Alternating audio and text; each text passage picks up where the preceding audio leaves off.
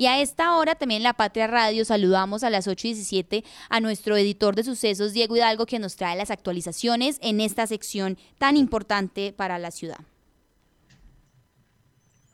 Sofía, muy buenos días para usted, para todos los oyentes que hasta ahora se conectan con las noticias más importantes de Caldas y Manizales en La Patria Radio y que nos siguen a través de las redes sociales y de nuestros periódicos impresos y nuestros periódicos en la página web.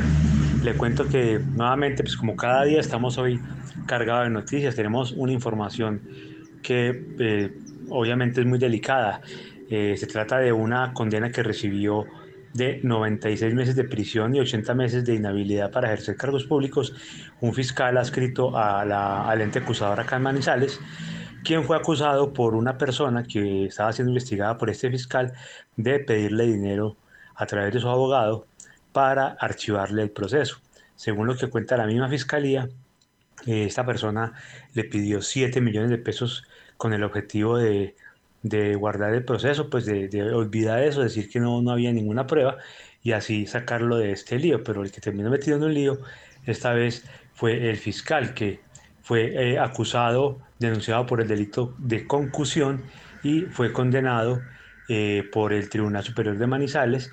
Eh, su defensor presentó recurso de casación ante la Corte Suprema de Justicia, pero allí no, no le valieron sus argumentos y ratificaron la condena. Lamentable que una situación de estas pase eh, con una persona que debe pues propender porque se haga justicia, pero antes, por el contrario, cometió una injusticia.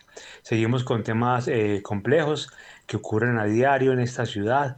Esta vez un caso de violencia intrafamiliar que se reportó esta semana en el barrio Aranjuez de esa capital. resulta que una mujer fue golpeada en el rostro por su compañero sentimental con el que lleva algo más de dos años conviviendo y este la agredió cuando le vio unos mensajes de texto en el celular. Eh, la mujer inmediatamente llamó, denunció ante las autoridades que acudieron al lugar, capturaron al sujeto, lo llevaron a audiencia de control de garantías, pero ahí decidieron dejarlo libre. ¿Por qué? El argumento que da la fiscalía y la juez que tomaron la decisión es que esta persona no tiene ningún antecedente penal, es la primera vez que comete una situación de estas. La misma víctima dijo que, aunque ha sido muy grosero con ella, nunca la había agredido, que es la primera vez que, se va a las manos o que atenta contra su vida. Adicional a eso, el hombre se comprometió a que se manejara muy bien de ahora en adelante y no volverá a cometer una situación de esas. Esperemos pues que, que la medida tomada de dejarlo en libertad sea la adecuada y que no tengamos que lamentar una triste muerte posteriormente, un nuevo feminicidio de esos que ya se volvieron lastimosamente costumbre en nuestro país y, ¿por qué no, en nuestro departamento? Eh, hacemos seguimiento también mañana, esta mañana, perdón, a la información sobre el incendio ocurrido en el barrio de Villahermosa, donde pues se vio afectada una vivienda de dos niveles, eh, solamente se afectó uno de ellos, eh, y donde las autoridades lograron rescatar a cuatro mascotas.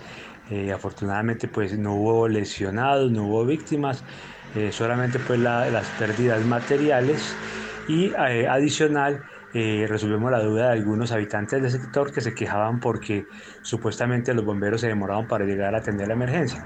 el director de, de, la unidad de gestión de riesgo nos explica qué fue lo que ocurrió, que es una situación que se... Es una, una queja que se recibe mucho en, en, este tipo de situaciones, porque obviamente para una persona que está perdiendo su, sus propiedades un, cinco minutos de demora de un organismo de socorro son una eternidad. Pero lo que explica en este caso la, la UGR es que había carros parqueados al lado y lado de la vía que no permitían el ingreso de la máquina extintora hasta el sitio y eso lo hemos reportado en varias ocasiones en diferentes emergencias en la capital. Lo que va a tener que hacer las autoridades es acudir a esas emergencias con la compañía de tránsito eh, de los eh, guardas azules o de policías para poder lograr que se pueda llegar a tiempo a esas emergencias. Eh, Sofía, eso es todo lo que tenemos por hoy en el momento. Eh, en el día estaremos atentos a más novedades y mañana con más información de lo que haya ocurrido este miércoles. Feliz día para usted, para toda la mesa de trabajo.